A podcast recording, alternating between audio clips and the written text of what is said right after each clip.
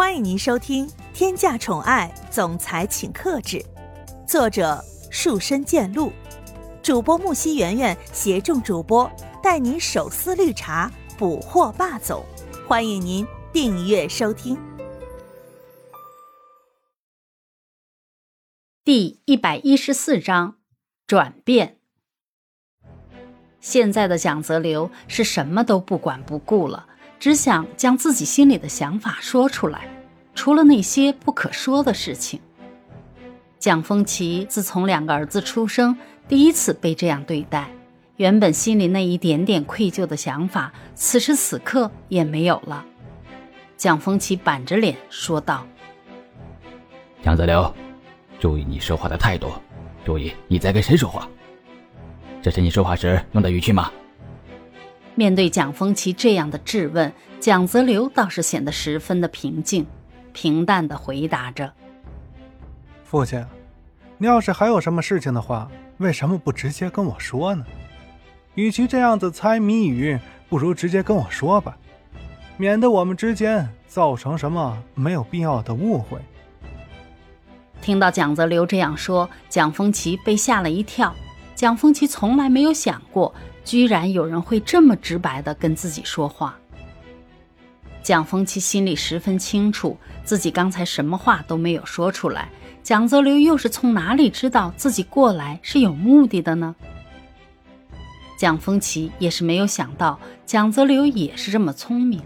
这么多年来，蒋风奇只知道蒋泽旭很聪明，两个儿子在不知不觉间已经成长起来了。蒋泽流心如止水，不想再去相信什么了。面对蒋风奇的质疑，整个人显得十分冷静。蒋泽流询问道：“我亲爱的父亲，你为什么这样子看我？难道是因为我脸上有什么东西吗？父亲，你要是有什么，干嘛不直接说出来呀？”蒋泽流整个人变了另外一种风格，根本就不像之前那样平庸无奇的感觉了。蒋风奇看到自己的小儿子这样的变化，心里十分震惊。没有想到，一直以来被自己忽视的一个人，居然变成了这个样子。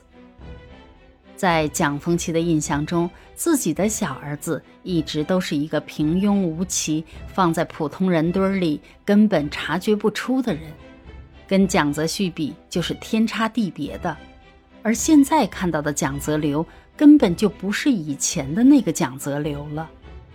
蒋风奇忍不住的问道：“怎么，我在你心里难道就是这个样子的形象吗？我来找你，只是单纯因为有事才会来找你吗？难道我们两个人就不能像别的父子那样谈谈心吗？还有啊，你跟以前……”为什么不一样了？听到蒋风奇这样说，蒋泽流心里笑了一下，不厚道的想着：“哼，我亲爱的父亲，一个人在这样子的生长环境之中，怎么可能是一成不变的呢？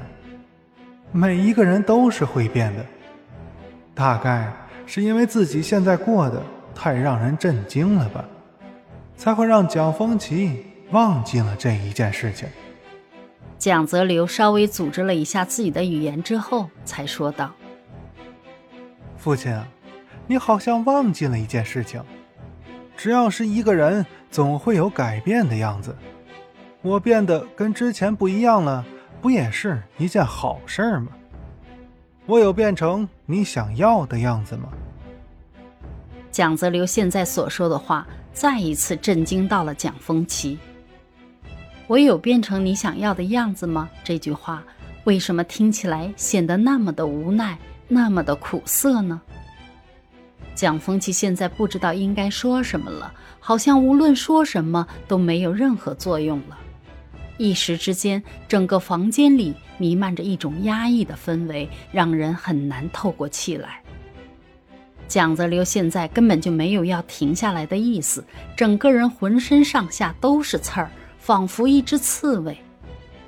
蒋泽流直视着蒋风奇的眼睛，缓缓的说道：“父亲，难道这一次过来，不是怀疑我公司这一次的事情是我做的吗？哼要不然你也是绝对不会过来找我的，不对吗？蒋风奇被蒋泽流说中了自己的心思，捏了一把汗，想着明明刚才自己什么都没有说。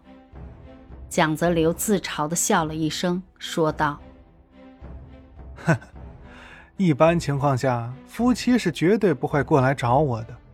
这些事情，一看就不是哥哥的作风。